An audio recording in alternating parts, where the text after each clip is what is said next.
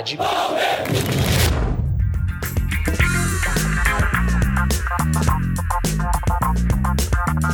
Olá a todas e todos, está começando o Identidade Palmeiras Podcast. Começamos agora a nossa sexta edição desse podcast que se propõe a falar um pouquinho sobre o desempenho dos times de futebol feminino e masculino do Palmeiras na primeira parte do programa e na segunda parte a gente fala sobre uma pauta fria e hoje a gente vai falar sobre história do Palmeiras, história do futebol do Palmeiras. Vamos falar sobre o time de 96, o super time de 96 do ataque dos 100 gols, que tinha Rivaldo, Djalminha, Miller e Luizão, e que foi um time que durou pouco, mas fez muito torcedor palmeirense ser muito feliz. E se você não conhece esse time, hoje você vai pelo menos ter um pouquinho de base para procurar mais sobre esse que foi um dos melhores times do futebol brasileiro até. Acho que dá para a gente dizer isso sim. Já o nosso super time aqui não está completo hoje porque o Pedro Chaves não pode participar, mas a gente manda o nosso abraço para ele. Espera que no próximo programa ele possa estar com a gente novamente. Eu sou Alberto Silva Serra, jornalista e cientista social. Estou aqui com meu amigo Paulo Dias, historiador. É, Paulo, o, Lucas Lima, né? Será que chegou ao fim a passagem do Lucas Lima no Palmeiras? Faz, faz pouco tempo, né, que dois funcionários do Palmeiras morreram de Covid, o podólogo Edson Silva e o segurança Cristiano Oliveira. E depois do Palmeiras ter vencido o Juventude e o elenco ter tido folga, o Lucas Lima apareceu numa balada clandestina e foi cobrado pela mancha, cara. Que situação, hein? Salve Alberto, salve a todos e todas ouvintes.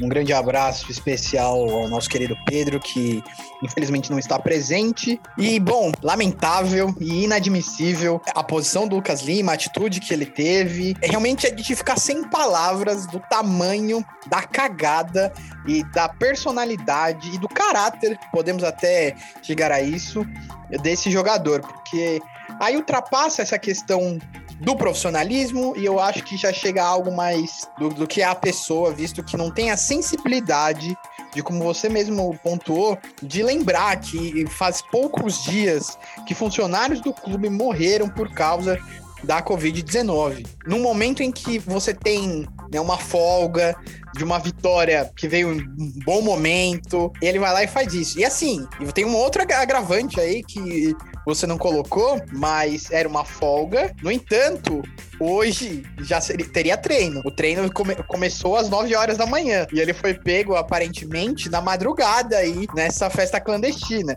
Então, mesmo se não tivesse pandemia, a gente como palmeirense, como torcedor, ficaria se perguntando: Lucas Lima, será que você desempenharia bem o treino? Você, você realmente estaria sendo profissional, saindo numa balada na madrugada para estar às 9 horas da manhã treinando num esporte de alto nível, no maior clube do Brasil? Bom, eu acho que de todas as maneiras que a gente enxerga esse episódio é algo lamentável, execrável e até o momento a postura do Palmeiras de afastar e multar, é, afastar indeterminadamente, né? Eu acho que é o que pode se fazer, mas espero que siga o mesmo caminho que aconteceu com o Ramires de rescisão amigável, visto que eu não acho que a gente tem que pagar multa nenhuma para esse cara, seria um absurdo, mas também é um absurdo a gente ter que ficar pagando salário, né? Depois disso, mas ele precisa compreender que ele não tem mais é, clima, é, a torcida já não quer mais ele nem aqueles mais bonzinhos, e eu acho que me incluo ne nesses aí, que sempre querem dar duas, três, quatro, cinco chances aos jogadores, nem esses querem agora mais o Lucas Lima nem próximo do Palmeiras.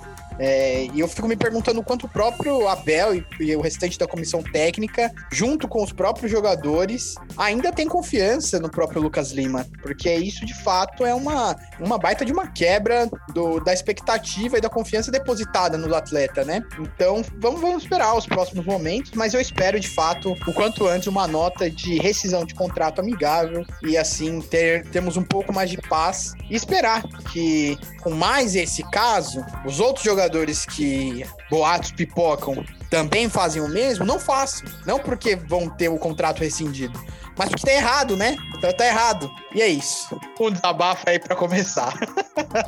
Pô, é um desabafo do torcedor palmeirense que não aguenta mais Lucas Lima. Ele tá jogando nada faz muito tempo e com esse esquema novo do Abel, que utiliza dois meias por jogo, né? Provavelmente ele teria alguma chance. Mas aí, como você disse, ficou de madrugada na festa para já estar trabalhando nove da manhã, né? Já demonstrou, digamos, uma falta de empenho e também falta de respeito com os colegas, né? E vamos começar o nosso programa não sem antes mandar um abraço pro pessoal do Us Parmeira pro Lucas Knaben, do Futebol nas Entrelinhas, o cara que sempre ouve também o nosso podcast, sempre dá uma comentada lá no Twitter. Um grande abraço pro Lucas. Espero que no futuro a gente consiga fazer um crossover aí, uma parceria entre os nossos podcasts. Queria mandar também um abraço pro pessoal do Palmeiras Livre, que também segue a gente no Twitter, assim como o pessoal do Palestra Sinistro, que é o movimento de esquerda dos palmeirenses.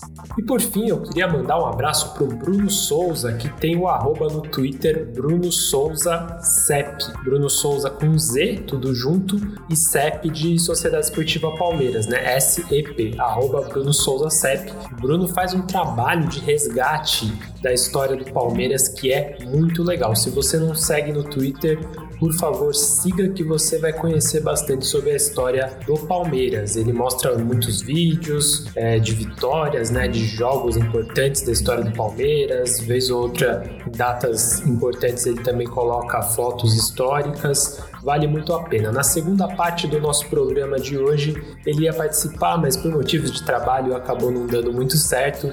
Mesmo assim, a gente agradece a disponibilidade do Bruno e numa próxima, com certeza, ele vai participar aqui do Identidade Palmeiras. Vamos então para a primeira parte do programa.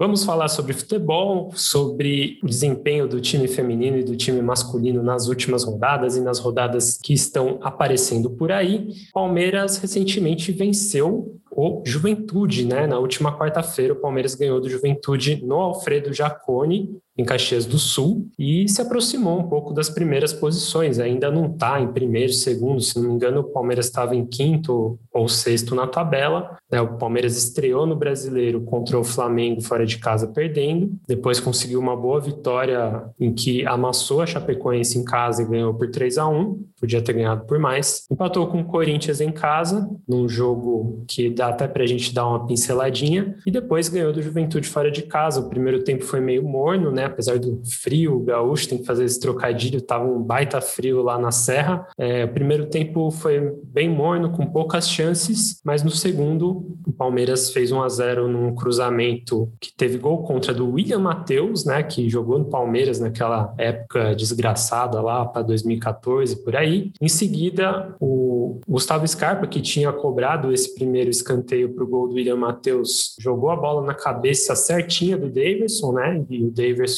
aproveitou a chance que teve, fez um bom jogo o Daverson, na minha opinião, é, tanto tentando sair para fazer o pivô, dando opção de passe, puxando a marcação, acho que o Daverson foi bem. É, e no final, o Breno Lopes completou uma linda jogada que foi uma bola aberta na direita para o Scarpa e ele viu muito bem a entrada do Breno. O, o Daverson puxou a marcação e a bola sobrou para o Breno dar uma chapada que bateu na trave e entrou bem próxima ao ângulo. Né? Novamente, o Palmeiras jogou com aquele esquema esquema de três atacantes, dois meias e apenas um volante de ofício, né, que no caso foi o Felipe Melo. Só que o Luan se machucou, então o Felipe Melo foi para a zaga onde ele jogou melhor do que o que ele estava jogando no meio de campo, porque entrou o Zé Rafael e acho que o Zé Rafael começou a dar uma dinâmica melhor na saída e até na marcação mesmo. Né? O Abel disse, o Zé Rafael jogou como cinco, mesmo ele não sendo o cinco, mas fez uma função melhor do que a do Felipe Melo. Eu acho que ele conseguiu distribuir melhor o jogo, fazer coberturas melhores, ainda mais num jogo como esse em que o Juventude não estava ameaçando tanto, né? Acho que o Palmeiras melhorou bastante depois dessa troca. Com a eliminação da Copa do Brasil, que a gente vai falar daqui a pouco, né? Eu acho que essas vitórias e mesmo o empate contra o Corinthians, né? a gente está vindo no brasileiro de três resultados que não são derrota, né? Duas vitórias e um empate, acho que já,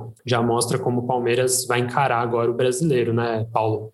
Bom, É, de fato, eu acho que o jogo contra o Juventude eu não vou me ater muito.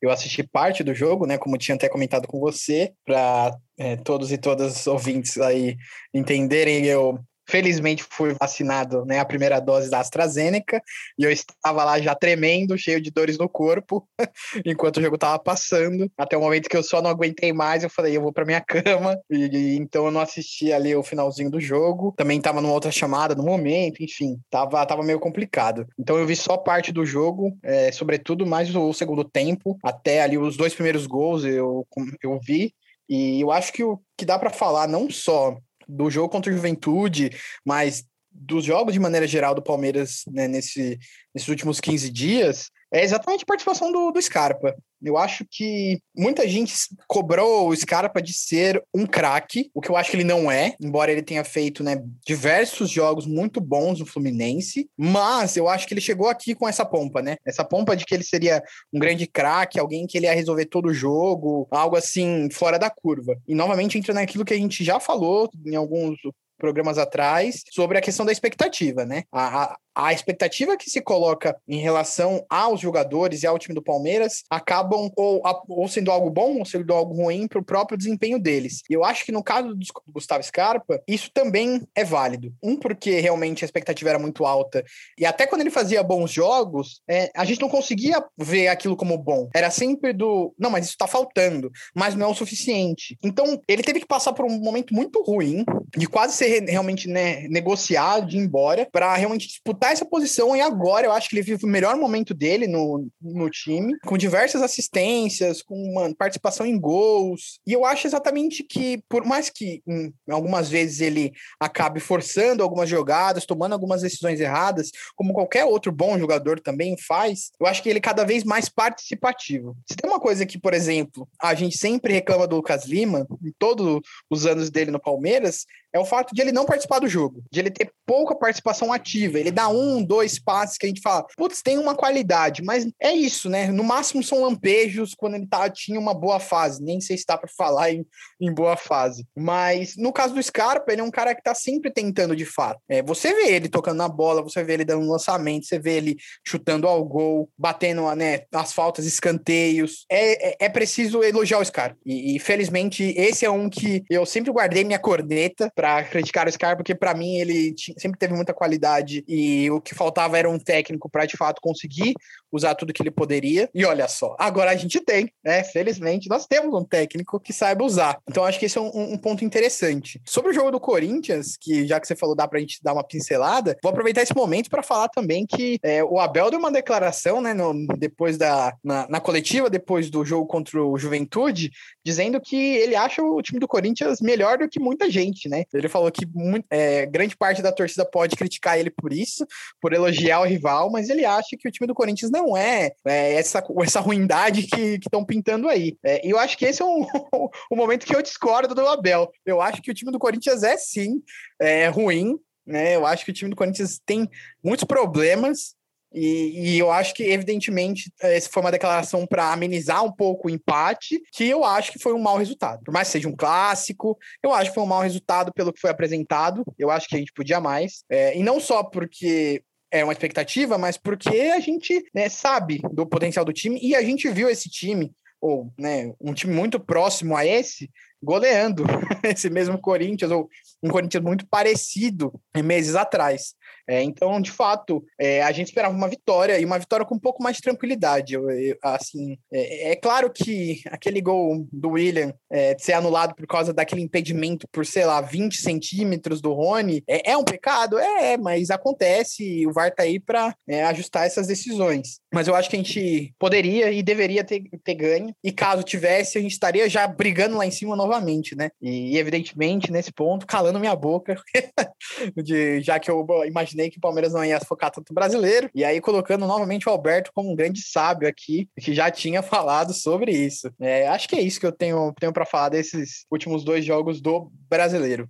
É, eu estava apostando que o Palmeiras ia tentar encarar o brasileiro de uma forma diferente, mas eu também não estava esperando a eliminação na Copa do Brasil, né? Isso muda, muda muito quais são as perspectivas do time para a temporada, né? Porque tem a Libertadores, que é um campeonato muito difícil de ganhar. Se você não andar no Campeonato Brasileiro, você não tem mais nada para disputar, né? Então agora tem que entrar no brasileiro com mais força mesmo. Cara, sobre o Scarpa, o que você disse, eu achei muito legal é, a parte que você falou sobre agora tem um técnico que sabe fazer ele jogar bola mesmo que ele não seja um craque. E o Scarpa estava jogando muito bem no segundo time. E o Abel, percebendo isso, mas também sem querer se livrar do Rafael Veiga, conseguiu achar espaço para os dois jogarem no time. Isso é mérito do técnico, né? Ele está fazendo, ele está vendo os melhores jogadores e falando: eu tenho que botar esses caras para jogar. Tenho que botar, tem que achar um jeito de fazer esse time jogar com dois meias. Eu gostei, acho que isso é uma característica ótima, né? Tem, tem técnico que não consegue mudar esquema tático,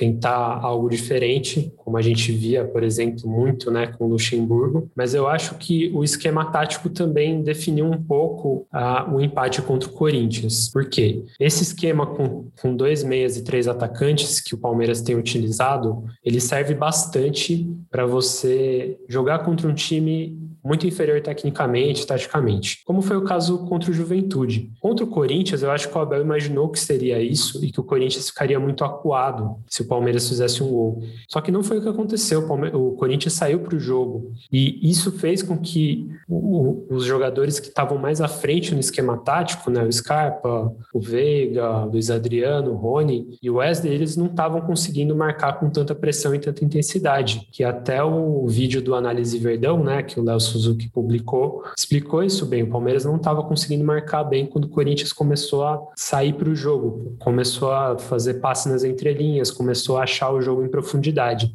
Então, na minha opinião, o Palmeiras ficou mais vulnerável defensivamente com esse esquema. Talvez não seja o esquema ideal para jogar contra times que não são tão fracos. Então, assim, eu concordo um pouco com, com o Abel nesse sentido. Eu acho que o Corinthians não é tão fraco como estão dizendo, time para ser rebaixado, e até mostrou isso contra o Palmeiras, né? É um time que conseguiu sair para o jogo. Se fosse um time como a Chapecoense, como o próprio Juventude, não conseguiria ameaçar o Palmeiras, mesmo o Palmeiras jogando com um volante de ofício apenas. Mas, enfim, essa é apenas a minha opinião, como diria o próprio Abel Ferreira. No Campeonato Brasileiro, a gente vai ter América Mineiro em casa, Bragantino fora, Bahia em casa, Inter fora, Esporte fora, Grêmio em casa e Santos em casa, até a partida contra a Universidade Católica fora fora de casa pela Libertadores no mês que vem, em julho. Ou seja, é um calendáriozinho bom aí para ver se o Palmeiras sobe na tabela, né? Agora que vai poder focar totalmente no Campeonato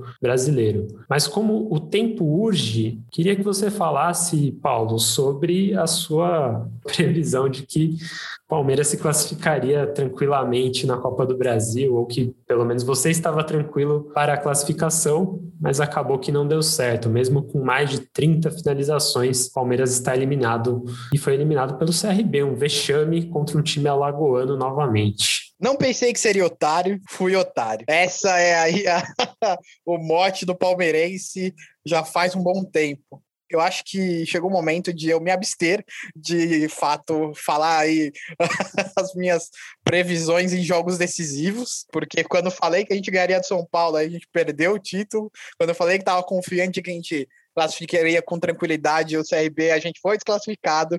Então, né, eu vou me abster, torcida do Palmeiras, fiquem tranquilos. Foi um dos jogos que eu mais fiquei bravo, que eu mais me decepcionei. Fazia tempo, de fato, que eu realmente não ficava tão bravo, tão pistola quanto foi esse. Eu fiquei muito mais bravo, muito mais decepcionado, muito mais irado com essa desclassificação do que os vice-campeonatos aí que a gente teve contra a Defensa, né, Flamengo e contra o São Paulo. Porque não podia acontecer, essa é a realidade, né? O time criou, o time finalizou muito. É, e aí eu, eu acho que é importante a gente pontuar, porque muita gente falou: é um, ve, é um vexame, o Abel não pode, nunca, um técnico jamais pode passar por isso. Né? E lembrando que o próprio Luxemburgo passou também por isso, né? Ele que era o técnico quando a gente foi eliminado lá pelo Asa, naquele vexame. O Abel armou o time de uma maneira correta e, e o time criou chances. É, a realidade é essa: o time finalizou e criou chances para no mínimo um gol, sabe? Não poderia não ser uma vitória é, dominante, né? uma baita de uma goleada, mas o que o Palmeiras precisava era de um gol. Essa é a realidade nesse sentido. Tomando um, o Palmeiras precisava só fazer mais um, um empate e era classificado. É, o Scarpa tentou muito, acho que só o Scarpa ele ficou com nove ou dez finalizações no jogo. É, e isso mostra um pouco daquilo que a gente já falou no início, né? Mas eu acho que teve vários outros momentos que é difícil, né? A gente até suspira com os, os gols perdidos aí, falta de, de, Parece que não tá ligada no jogo, não, não, não sabe o que significa a Copa do Brasil e os títulos para o próprio Palmeiras, e às vezes, né, de alguns jogadores, pensando na postura. Mas. É, e aí entra né, na parte dos pênaltis, que aí é, é, me deixa ainda mais indignado, porque não é possível né, que a gente tenha. Foram duas ou três chances de finalizar né, a série e a gente não consiga. De novo, de novo, sabe? A, o aproveitamento.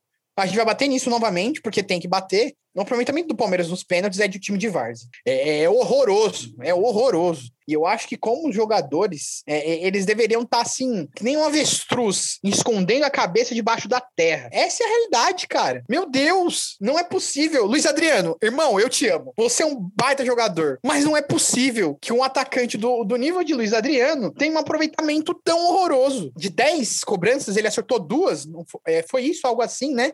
Um aprove... Que aproveitamento é esse? Se eu, eu, que sou um gordo sedentário, chutar essa bola 10 pênaltis, eu vou fazer dois. Mas sou eu, sabe? E aí esse é o meu, meu, meu momento neto, desabafo.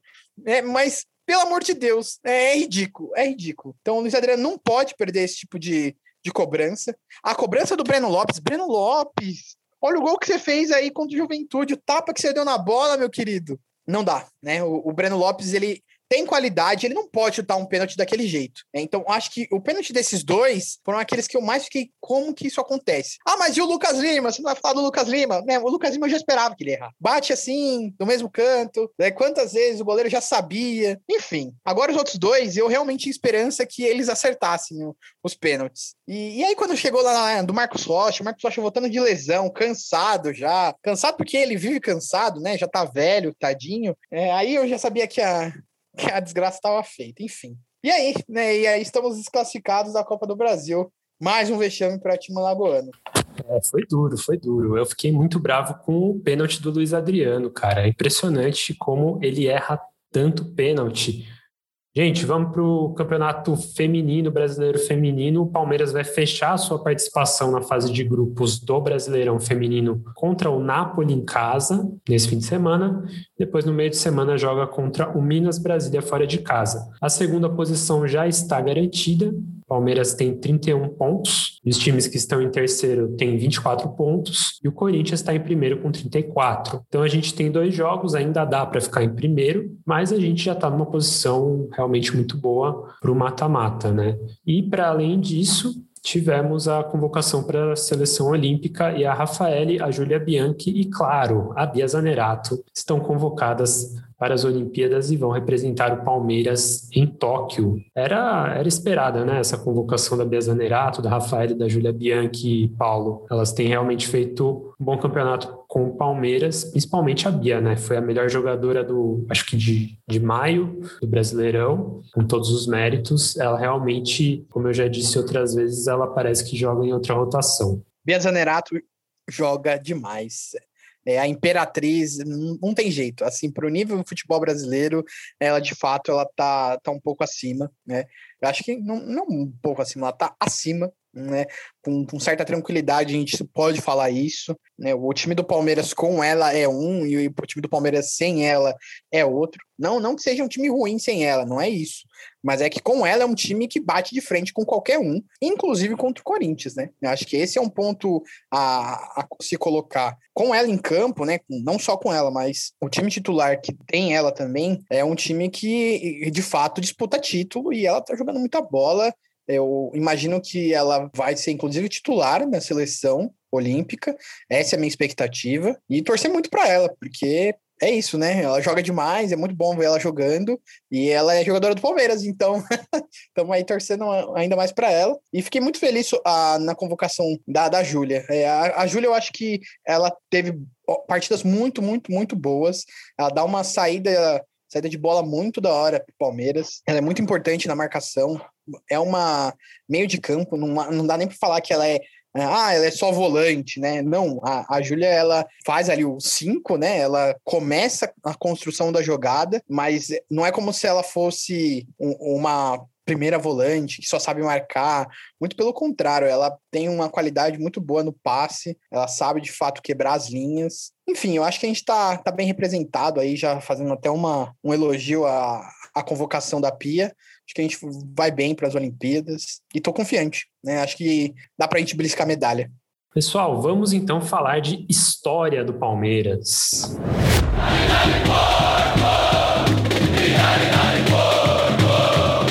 Se você, querida ouvinte, querido ouvinte, reparar no nosso, na nossa capinha do Twitter, se você entrar no Twitter, arroba Palmeiras, você vai ver que o Bruno Gomes fez uma capinha, uma ilustração muito legal sobre coisas que a gente curte conversar, sobre coisas que definem o nosso programa, o Identidade Palmeiras. Então tem lá cultura de arquibancada, tem um, um, uma ilustração do Allianz Parque, tem Palmeiras de todos e para todos, de todas as cores, tem o antifascismo, e tem também times históricos. Tem lá o time dos 100 gols de 96. E hoje a gente vai falar de história do Palmeiras, história do futebol do Palmeiras, porque esse foi um grande time que todo palmeirense tem que se orgulhar de, de saber que esses caras jogaram com a camisa do Palmeiras. E a gente quer falar desse time justamente porque já faz 25 anos, fez há pouco tempo, né, alguns dias, 25 anos do título de 96 do Campeonato Paulista de 96, que foi o único título que esse super time conquistou, mas mesmo assim ele é muito celebrado porque era um time que jogava um futebol realmente avassalador. Acho que avassalador é a palavra, um time que arrebentava com qualquer adversário. Se você é mais novo, se você não viveu aquela época, ou se você tem poucas memórias, é bom você conhecer e é isso que a gente quer ajudar você a fazer agora. Eu, como falei aqui para o Paulo antes do programa, eu tinha 11 anos e me lembro dessa, dessa temporada aí do Palmeiras de 96. Era realmente um time que a gente se perguntava de quanto ia ser, né? E era de quatro para cima mesmo, porque todos os jogos eram um espetáculo e o time ia para cima querendo sempre mais. Foi um dos melhores times da história do Palmeiras e do futebol brasileiro.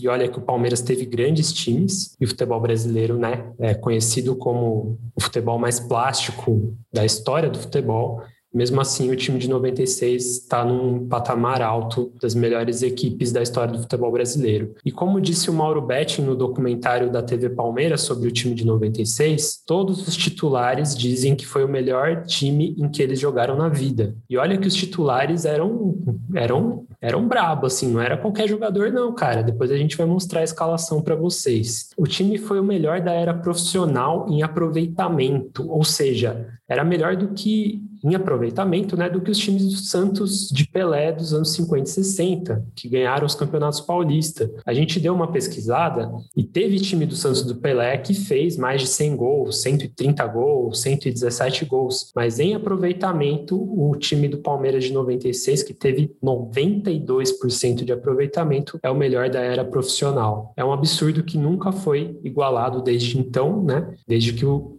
Desde que o futebol paulista começou a ser profissional, ninguém igualou essa marca do Palmeiras de 96. É realmente um feito incrível. Paulo, você quer dar um pitaquinho sobre esse começo de, de apresentação desse time histórico? Você tem alguma memória sobre ele? É, então, na verdade, vou aqui falar que eu né, sou, sou mais novo. Né? Nasci em 93, então em 96 eu tinha aí.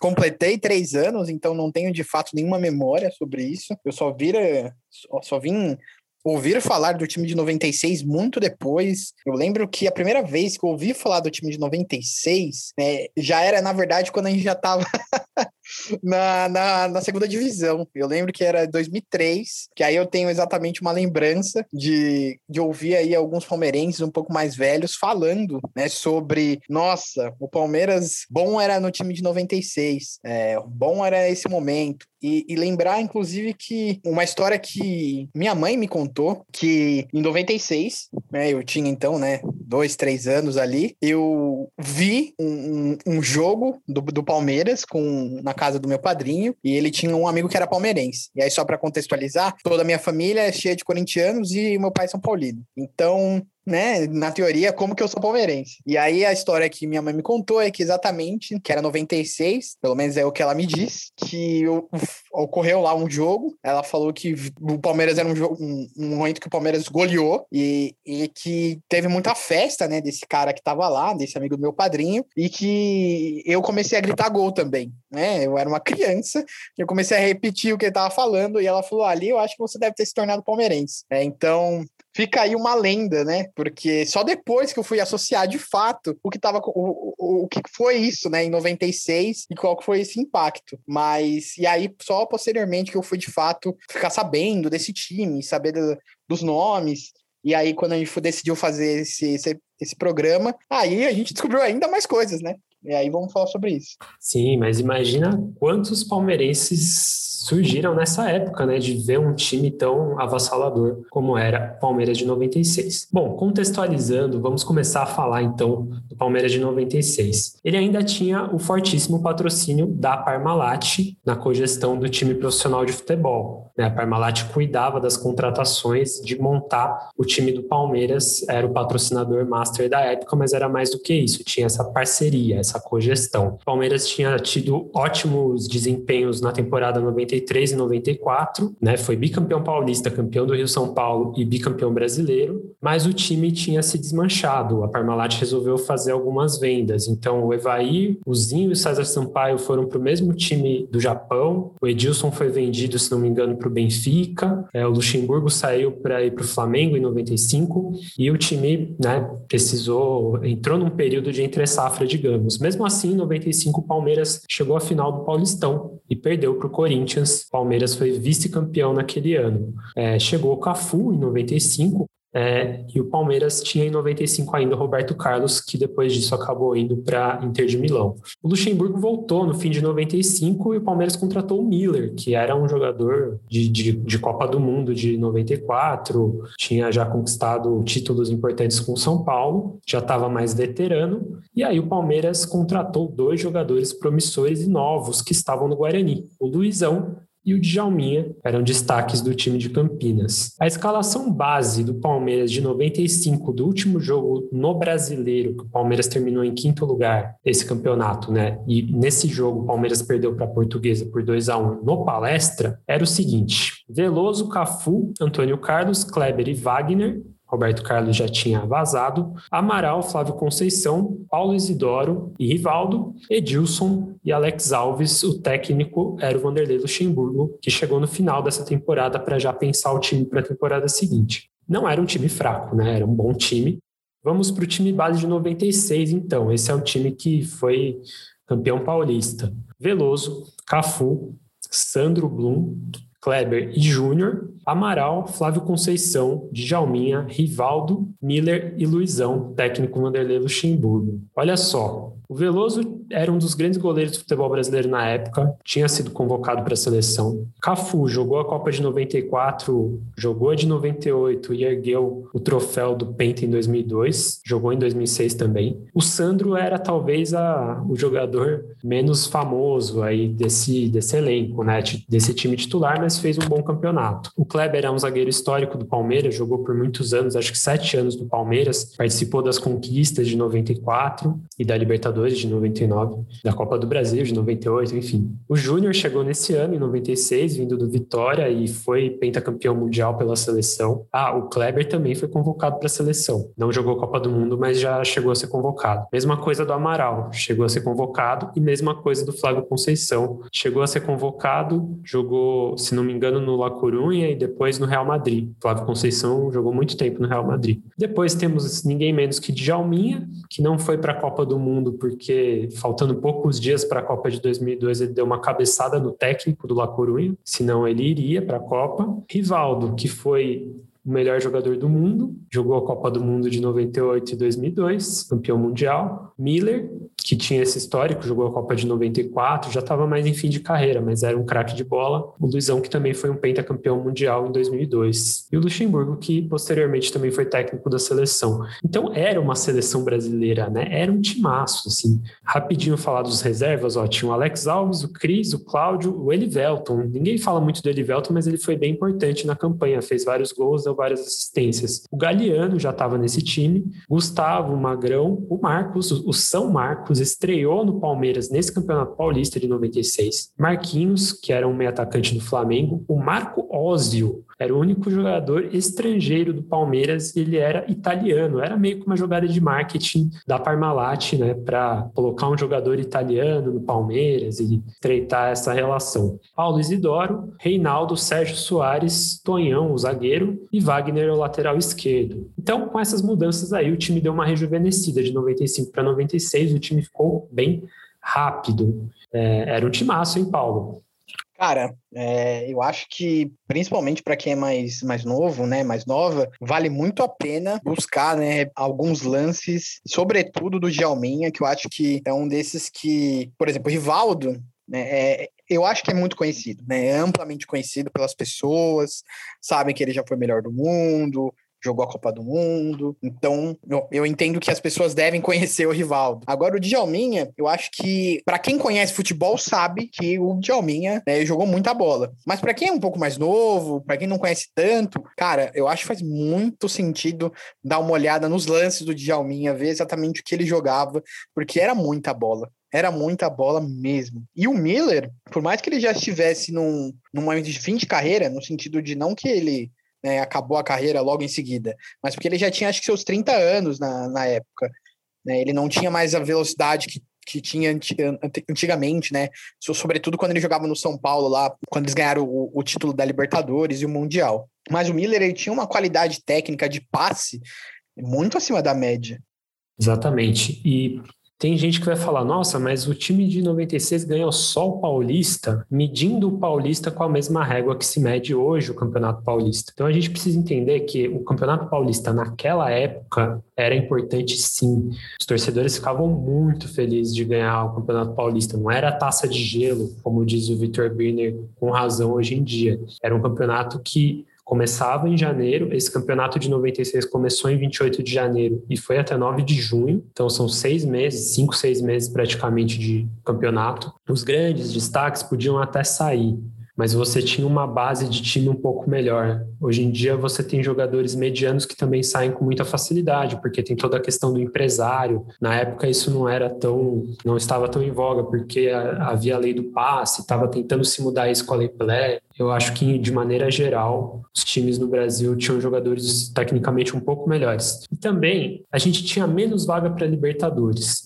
Isso eu acho que é um ponto importante, sabe? Hoje em dia você tem competição internacional até para o 11, 12 time do Campeonato Brasileiro. Querendo ou não, isso faz o time deixar o campeonato regional de lado, né? Fala, vou jogar um campeonato continental. Naquela época, apenas o campeão brasileiro e o campeão da Copa do Brasil eram classificados para Libertadores. Então você não tinha outros campeonatos para jogar, você jogava o Paulista e você tinha que valorizar o Paulista. Tinha, teve várias temporadas em que não tinha nenhum paulista classificado, né, para jogar Libertadores, por exemplo. Então, ué, você vai jogar o Campeonato Paulista tradicional, encher estádio. O contexto era bem diferente e o Campeonato Paulista importava assim, as pessoas iam para a rua comemorar quando o time ganhava o Campeonato Paulista e ficavam muito, muito felizes. Para terminar o contexto antes, da gente entrar entrar no campeonato de 96 mesmo, Palmeiras com esse time todo reformulado, né, com a vinda do Djalma, do Luizão, do Júnior, ele jogou um torneio de pré-temporada, acho que era Taça Euro América, alguma coisa assim, no Ceará, e meteu 6 a 1 no Borussia Dortmund em Fortaleza. Em 97, no ano seguinte, o Borussia seria campeão mundial, com muitos desses jogadores, né? Ganhou a, a Champions League e depois o Mundial. Vamos ouvir um trechinho da reportagem do Mauro Naves na Globo sobre é, esse jogo e uma entrevista do Miller. 6 a 1 é um placar para surpreender até mesmo o mais apaixonado dos torcedores. No entanto, entre os jogadores, a vitória não chegou a ser assim tão surpreendente. Não, não é novidade, porque o time do Palmeiras é um time rápido, que joga em alta velocidade, e nós demonstramos isso hoje diante do Borussia. Bom, o Miller já deu a letra de como esse time jogava, né, Paulo? O time era muito rápido. É, eu, uma coisa que a gente percebeu muito vendo os gols, é, a gente viu exatamente todos os gols desse time, então a gente demorou um tempinho, mas deu para perceber exatamente como o, o Palmeiras eles não ficava construindo né, jogando a bola para trás, de um lado para o outro, não. Né? É muito evidente como o Palmeiras utilizava muito uns passes rápidos, não tinha muita, muita intermediação, assim, era muito vertical nesse sentido, né? Era realmente com dois toques, a bola já estava ali na, na grande área do adversário, muito criando, né? Uma chance muito grande de gol. Eu, eu percebo muito isso e também né, um, um, poder na bola parada. Algo que, não, não só numa questão de escanteio, cruzamento, mas que a gente teve gols de falta, né? É interessante, né, a gente pontuar, porque hoje é cada vez mais difícil a gente ver gols de falta. A gente viu essa, essa temporada já com o Scarpa fazendo, mas a realidade é que, pensando de maneira geral, os times brasileiros, eles não têm muitos bons batedores de falta, né, os especialistas, por N motivos, mas eu acho que é interessante a gente pensar, né? O Djalminha batia falta, o Rivaldo batia falta, né, chegou acho que ter um, um, um outro que também bateu falta e fez gol, não me lembro agora. Então, eu acho que essa é uma marca desse time que era muito completo, né? Ele tinha uma varia variação assim de como, como atacar, como chegar, muito grande, mas de fato era muito rápido. O Miller, nesse ponto, tá muito certo. Acho que um dos grandes comentários dele como jogador e comentarista. É, o Palmeiras tinha o Djalminha para bater, o Rivaldo, que também era ótimo batedor, e o Sandro fez um gol, o zagueiro Sandro fez um gol, acho que contra o Botafogo de Ribeirão, um tirambaço. O Palmeiras fez nesse campeonato cinco gols de falta.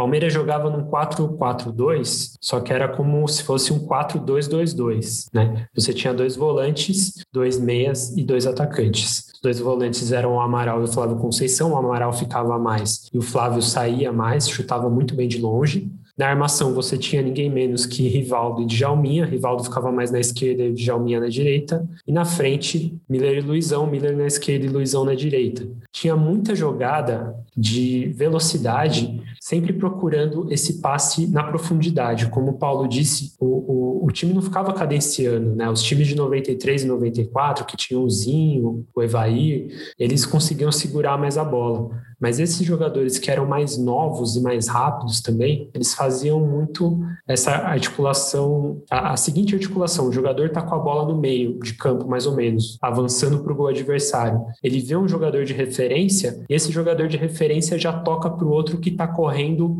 na lateral ou fazendo a ultrapassagem como se fosse um dois. Tem muitos gols nessa, nesse estilo. O time toca a bola com, sabe, com um, dois passes, assim, é, verticalidade pura mesmo, com três passes você já está em boas condições de marcar o gol. O time fazia pressão na saída de bola. Não era uma coisa tão comum quanto hoje em dia, né? Hoje em dia acho que a pressão é um estilo de jogo que está mais difundido. Mas o time fez alguns gols pressionando a saída de bola. No jogo contra o São Paulo, acho que do primeiro turno, se não me engano, foram dois gols assim. É, o time era fortíssimo também na bola parada de cabeça. O time fez 20 gols de cabeça no campeonato, que é um número alto, né? Para quem fez 102 gols, fez 20 de cabeça. Então, era um time forte em vários aspectos, né? Porque você tinha Cafu e Júnior nas laterais, que eram laterais mega ofensivos, e esse quarteto de ataque que fazia essas triangulações com um, dois passes, fazendo muito um, dois. Então, o, o time conseguia chegar na profundidade da, da linha de fundo para fazer o cruzamento, e os atacantes eram bons de cabeça, e às vezes também conseguia articular por dentro, né? Mesmo o Cafu e o Júnior fizeram gols nessa campanha, e, ou seja, eles estavam cortando para dentro também, né? Não só buscando a linha de fundo para cruzar.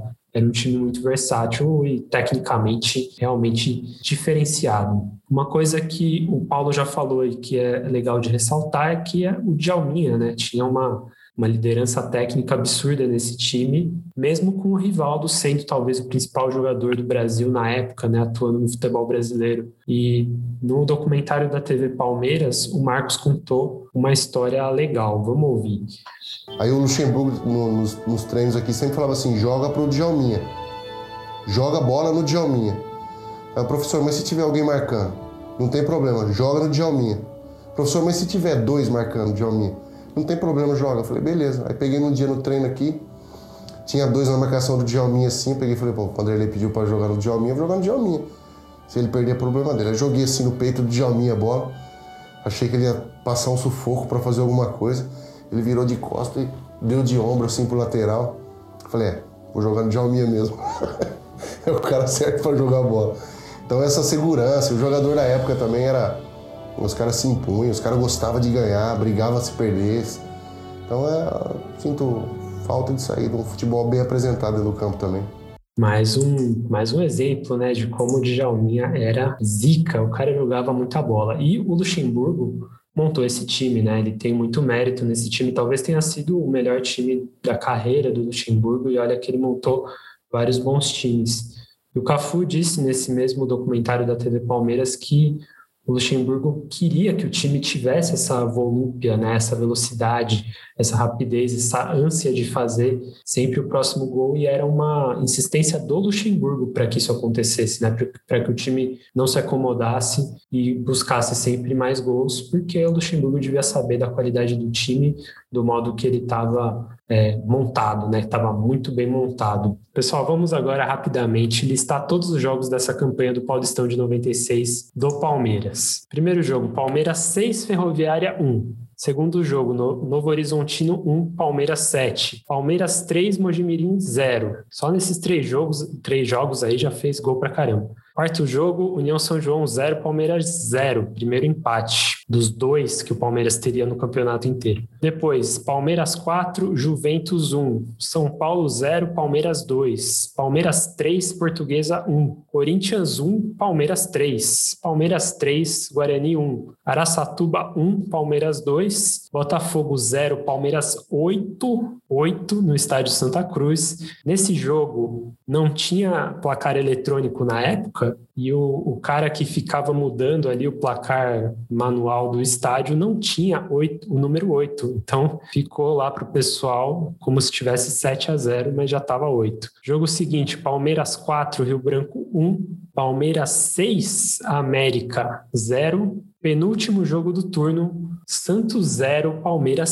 6 esse jogo foi um marco, porque era difícil você ganhar do Santos na Vila Belmiro, e o Santos é, era um rival do Palmeiras na disputa do campeonato. Não é assim que o Palmeiras estava jogando com um time qualquer, com um time que, né, um Santos ruim. O Santos estava na disputa. O Palmeiras conseguiu meter 6 a 0. Esse jogo foi realmente absurdo. O Santos, vice-campeão brasileiro em 95. Tinha Giovani no ataque. Giovani que foi artilheiro do campeonato. Tinha Giovani, assim, é, era um, não dá para simplesmente falar, ah, era um Santos ruim. Mano, não era. Primeiro que, mesmo quando o Santos tá ruim, não é fácil ganhar deles na Vila. Mas não era um Santos ruim, era um Santos muito bom. Então, sim, é algo fora da curva, perceba. Vamos ouvir, na voz do Milton Leite, que na época trabalhava na SPN Brasil, o último gol do Palmeiras nessa goleada de 6 a 0 histórica goleada que a gente sempre relembra, que foi um gol do Rivaldo. Olha a chegada do Palmeiras. Luizão vai receber lá pela direita. Tenta a jogada para cima do Gustavo, ganhou, foi pro fundo, tocou para Rivaldo.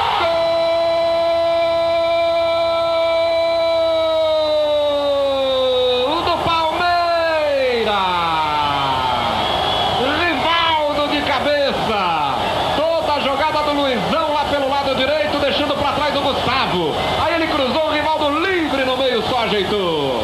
42 minutos. 6 para o Palmeiras. 0 para o Santos. Só para complicar mais o clima na Vila Belmiro. O Rivaldo faz o segundo gol. Ele começou e está fechando a goleada, Antero. Quem tiver oportunidade, clique aí no YouTube, procure os gols, ao menos, dessa goleada de 6 a 0 do Palmeiras, que vocês vão ver o que a gente está falando. Nessa jogada, o Palmeiras recuperou a bola no campo de ataque, com dois ou três passes. A bola já estava no Luizão, que fez uma linda jogada na linha de fundo e cruzou para o Rivaldo. O Luizão era um centroavante, cara. Ele tinha velocidade, conseguiu driblar, já ligou a bola, né, fez um passe milimétrico para o Rivaldo, que só cumprimentou. Que jogo, que jogo histórico, mas vamos continuar. Aí terminou o turno, o Palmeiras ganhou. O Palmeiras já tinha ganhado de 6 do América, 6 do Santos. Para fechar o turno, meteu um 4 a 0 no 15 de Jaú, em casa. Começou o segundo turno. Nesse campeonato era turno e retorno, e os campeões de cada turno fariam a final. Mas o Palmeiras ganhou os dois turnos. Então, é, nesse primeiro turno, o Palmeiras teve um empate, né? O resto foi tudo vitória. Nos 15 jogos foram 14 vitórias e um empate. Começou o segundo turno.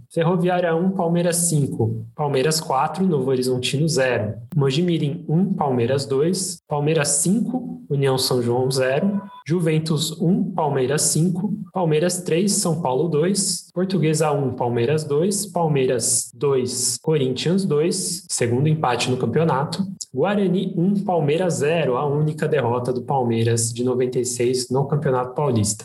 Ô Alberto, então já vou aproveitar então antes de a gente né, você continuar falando exatamente dessa derrota, para falar exatamente desses números, né? que até esse momento, né, até antes da derrota contra o Guarani, é, é, foram 21 vitórias seguidas desde fevereiro, pensando antes do empate contra o Corinthians, né? Antes do empate contra o Corinthians eram 21 vitórias seguidas, e, e aí até o, aquele duelo, 23 jogos, 21 vitórias, dois empates, né? Pensando aí no, no empate contra o Corinthians, né? Aí já antes do, do jogo contra o Guarani. É, 65 pontos vencidos dos 69 disputados, um aproveitamento superior a 94 Somando os amistosos e a Copa do Brasil, 29 jogos e 113 gols, média de 3,89 gols por jogo. E se um, dados ainda mais curiosos aqui, levantados pelo Rubens Leme da Costa da Folha na época, o saldo de gols do time era de 73 gols, mais do que a soma dos saldos de Portuguesa, São Paulo, Corinthians, Santos e Mojimirim, que tinham 60 e 6. E se você ainda não está convencido de que o Palmeiras realmente estava sobrando e muito, até esse momento também o Luizão e o, e o Miller tinham 32 gols, mais do que oito equipes inteiras do campeonato. E até aquele momento, o, o Kleber, com seis gols, já, já era mais artilheiro do que os atacantes Jamel e Macedo do Santos e Leonardo do Corinthians, por exemplo. Então, amigos e amigas, Fiquem aí que não para por aí. Realmente, não para. No documentário que a TV Palmeiras fez sobre o time de 96, o Cafu diz que os titulares jogaram esse jogo, mas o Luxemburgo não queria que eles jogassem. Então eles acabaram jogando um pouco cansados e tal. De qualquer forma, o Guarani ganhou com o gol do Silvio, 1 a 0.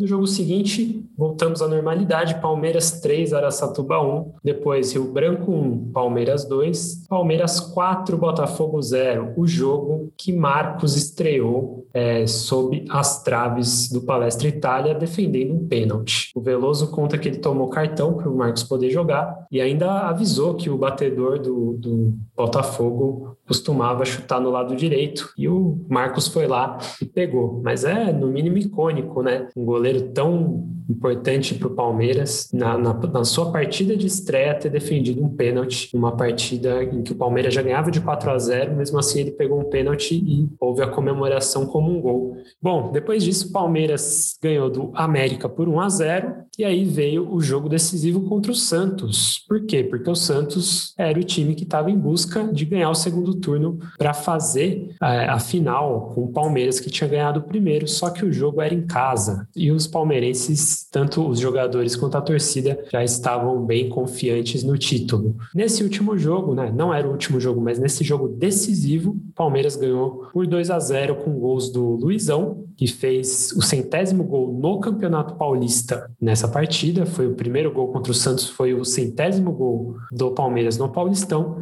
E o segundo gol foi do zagueiro Kleber, que fez sete gols na competição, um número muito alto para um zagueiro. E o Palmeiras ganhou por 2 a 0 e foi campeão paulista com todos os méritos. Depois, aí já com os times com o time reserva, o Palmeiras ganhou do 15 de Jaú por 1 a 0 também no Pacaembu. É essa a campanha absurda, a campanha realmente inacreditável do time de 96. Agora sim, eu vou falar dos números, que o Paulo já falou alguns números que rolaram no meio da campanha, mas vamos falar dos números em si. 30 jogos, 19 gols sofridos, 102 marcados, uma média de 3,4 gols feitos por jogo, 92% de aproveitamento, 83 pontos conquistados contra 55 do vice-campeão São Paulo, ou seja, 28 pontos a mais. É muita coisa. E também teve um saldo de gols de 83, né? 102 menos 19. Palmeiras, nesses 30 jogos, aplicou 12 goleadas, excluindo os placares por 3 a 0. acho que teve um só. Mas em 30 jogos, o Palmeiras aplicou 12 goleadas, incluindo esse histórico 6 a 0 no Santos, 8 a 0 no Botafogo, 7 a 1 no Novo Horizontino e por aí vai, como a gente já citou. O Palmeiras teve 21 vitórias seguidas que o Paulo já falou, considerando os outros jogos, como os da Copa do Brasil, que é a maior sequência da história do Palmeiras. Desses 102 gols marcados, apenas 10 foram de fora da área, o que significa que o time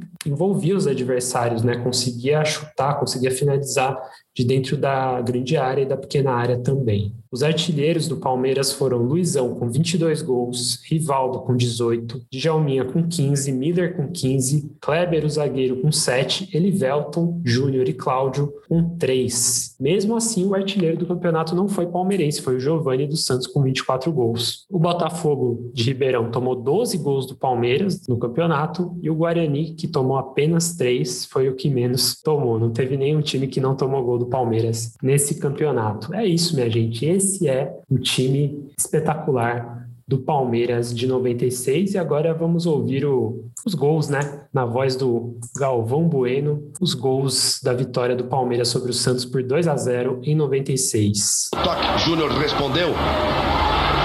Aí lá vem o Miller,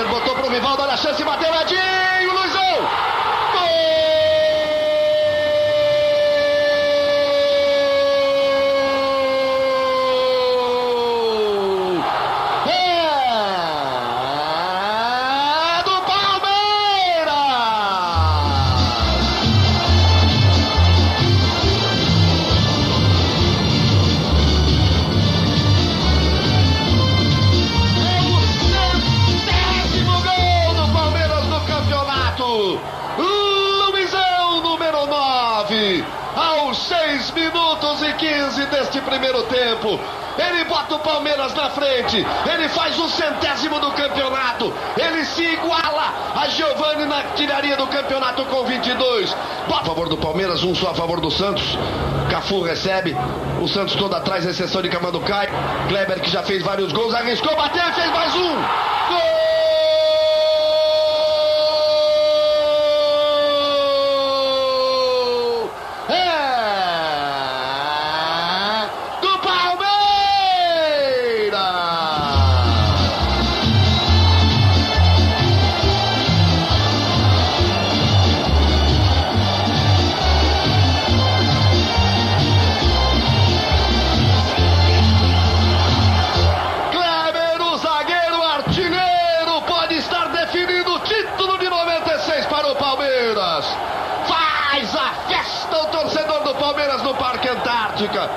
Chega a ser o sétimo gol do campeonato e que golaço! Ajeitou como se fosse um centroavante de alta qualidade, bateu de lado na bola. O Palmeiras é o grande campeão de 1996. 20 anos depois, o Palmeiras volta a conquistar um título no Parque Antártica, decidindo no Parque Antártica. Favorece o lance. O time do Palmeiras vai pedir a bola. Tem!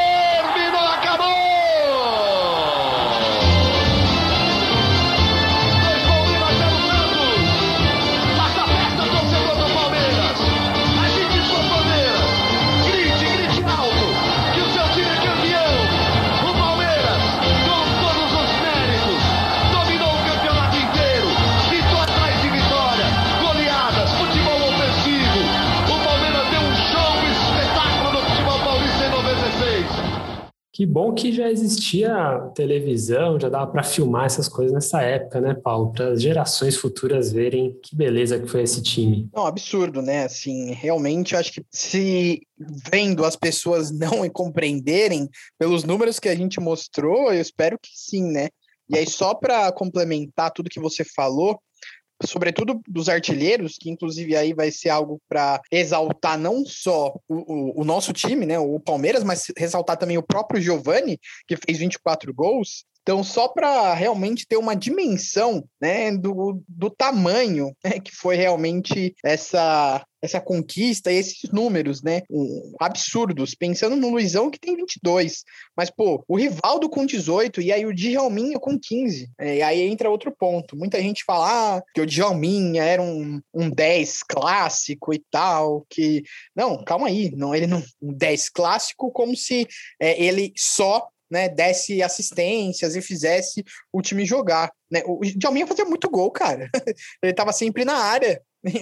Não era ele fazendo gol de fora da área. Pelo contrário, ele estava sempre na área também fazendo esses gols, né? Então, acho que é todos esses números comprovam o que a gente está falando de, de ter sido uma sensação, né? Foi um semestre de um time avassalador. Eu não vi e gostaria muito de ter visto, porque deve ter sido uma sensação assim é, absurda, né? Eu vi pela TV e ó, foi bom demais, cara. Bom, mas nem tudo são flores. Esse time só ganhou o Paulista, mesmo tendo feito uma grande campanha da Copa do Brasil, né? Palmeiras, no primeiro semestre, ganhou de 8 a 0 do Sergipe, na segunda fase da Copa do Brasil, quando o Palmeiras estreou. Depois despachou o Atlético Mineiro nas oitavas com duas vitórias, um 2 a 1 e um 5 a 0 Esse time metia goleada a torto e a direito. Ganhou do Paraná nas quartas com duas vitórias, 2 a 0 e 3 a 1 na semi, o Palmeiras eliminou o Grêmio com uma vitória por 3 a 1 e uma derrota por 2 a 1 e aí, na final, chegamos no fatídico jogo, né? O primeiro jogo foi em Minas Gerais, no Mineirão, empate por 1 a 1 parecia um bom resultado, porque o Palmeiras jogava muito bem em casa, no palestra. Saiu na frente, fez 1 a 0 uma jogada linda, inclusive, foi um gol do Luizão, numa dessas jogadas que a gente até citou ao longo do programa. Bola em profundidade, passes rápidos, com três ou quatro passes já foi gol do Palmeiras. Mas aí o, o Amaral teve uma falha terrível e o Cruzeiro empatou. E no final, num cruzamento, um cruzamento despretensioso do Cruzeiro, o Veloso tentou agarrar e acabou soltando a bola nos pés de Marcelo Ramos. Se não me engano, era o Marcelo Ramos, né? E fez 2 a 1 um, e o Palmeiras não conseguiu ganhar essa Copa do Brasil. Nesse jogo, a gente já estava sem o Miller, né? Que pulou o muro, foi jogar no São Paulo, ele que tinha muita identificação com o São Paulo. E essa perda de título ficou muito na conta do Veloso. Eu lembro disso na época que o pessoal pesou bastante em cima do Veloso, apesar dele ser um dos grandes goleiros do futebol brasileiro na época. Foi isso, né, Paulo? Infelizmente, o título nacional a gente não conseguiu ganhar, mas mesmo assim, na Copa do Brasil, o Palmeiras fez uma campanha novamente avassaladora, mas talvez por pela maratona de jogos, talvez pelo, é, pelo desfalque né, do Miller, que era um jogador realmente muito importante, o Palmeiras não conseguiu ganhar esse campeonato, essa Copa. É, então, é importante ainda que a gente colocar que o Palmeiras ainda jogou um amistoso antes de jogar de fato a final contra o Cruzeiro, que foi um amistoso, se não me engano, contra o Botafogo. Aleatório, não tinha nem por que ter esse amistoso, mas, né, diretoria do Palmeiras nos anos 90, é, a gente sabe que tinha muitas coisas aí meio inexplicáveis. É aquilo, né? Futebol não é necessariamente quem controla o jogo que ganha, né? E o Palmeiras controlou, o Palmeiras criou mais chances, mas nós tivemos aí pelo menos dois erros crassos, né? O erro do, do, do Amaral e o, depois o erro do Veloso são erros que, infelizmente, custaram né, dois gols e foram erro, erros crassos mesmo, erros assim, bizonhos, que não, não podem acontecer no nível profissional e acabaram acontecendo. E, infelizmente, a gente não aproveitou as chances que a gente teve, porque, né, o Dida estava, sobretudo aí no, no jogo no, no antigo, antigo palestra, ele pegou tudo, assim, né? Coisa, coisa de outro mundo. O Dida estava realmente impossível. Então, méritos também aí pro, pro time deles, sobretudo ao Dida, né? Acho que o, o Dida foi um grande herói, provavelmente, dessa conquista. Não, se perguntar aí para um cruzeirense, provavelmente ele vai dizer exatamente isso. É né? interessante que se, quando a gente vê é, o final ali da, da partida, o Leverkusen, que era o técnico do Cruzeiro na época, ele tá chorando e ele, ele não para de chorar. E aí, quando perguntam para ele, né, da emoção, ele fala: É, pelo, pelo que foi o jogo, né? Pela dificuldade da conquista, né? Porque evidentemente ele sabia que o Palmeiras estava amassando, né? Que a chance de ganhar era, era menor, né? Era pequena para eles, que o Palmeiras era favorito, mas eles conseguiram aí de fato um, um resultado favorável e levaram, né? Infelizmente, mas é isso. Essa é a graça do futebol também, né? O Cruzeiro teve cinco chances nas duas partidas, somando as duas, e marcou três gols. O Palmeiras, somando as duas partidas, teve 25 chances e marcou dois. O Cruzeiro fez mais gols e foi campeão. Depois disso, o Miller já não jogou essa partida. Depois, o Rivaldo foi vendido para o La Corunha e rapidamente depois foi para o Barcelona. É, e o time não foi mais o mesmo, mesmo com o Luxemburgo continuando no segundo semestre de 96. O brilho já tinha se esvaído. Infelizmente, foi um time que não durou mais tempo. Se durasse, poderia certamente conquistar a primeira Libertadores do Palmeiras, como disse o Veloso em algumas entrevistas também, mas fica na nossa memória, fica na memória do torcedor palmeirense e do torcedor palmeirense que não tinha memória, né? que não era nascido na época. Estão aí os registros para você também se orgulhar desse time espetacular da Sociedade Esportiva Palmeiras. Vamos para o jogo na memória, Paulo? Bora, bora, bora.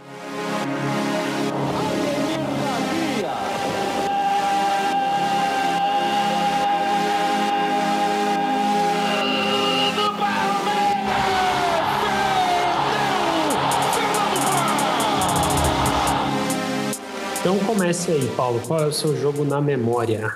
Ah, esse realmente, então, já que eu não usei no último programa, eu vou ter que usar no de hoje, que é de fato a nossa eliminação para o Asa de Arapiraca, um vexame contra time alagoano. Esse jogo foi algo assim tenebroso, que ficou na minha mente por um bom tempo, eu não entendia na minha, na minha mente pequenina de criança, não entendia como o Palmeiras poderia ter pedido, perdido para o Asa de Arapiraca, né? Quem era a Asa de Arapiraca? é, eu, como criança, aquilo era inconcebível para mim. E, evidentemente, na escola, todos os amiguinhos rindo, né? Zoando. Asa para cá, asa para lá. E eu não podia ouvir falar de asa. E qualquer coisa que tinha a ver com asa era uma oportunidade para zoeira. E, e não, o, o time do Palmeiras não era um baita de um time naquele momento, né? Mas mesmo que não fosse um baita time, tinha bons jogadores e, pelo amor de Deus, não podia, né? Aquilo não podia acontecer. O Palmeiras não, não poderia ter tomado um gol do Asa, não poderia ter sido desclassificado, né? O Palmeiras ganhou de 2 a 1 mas tinha um, um gol fora na época. E a gente tinha perdido o primeiro jogo por 1 a 0 então a gente acabou eliminado por causa desse gol fora, porque a gente não fez três gols no Asa, né? Que é um baita de um absurdo.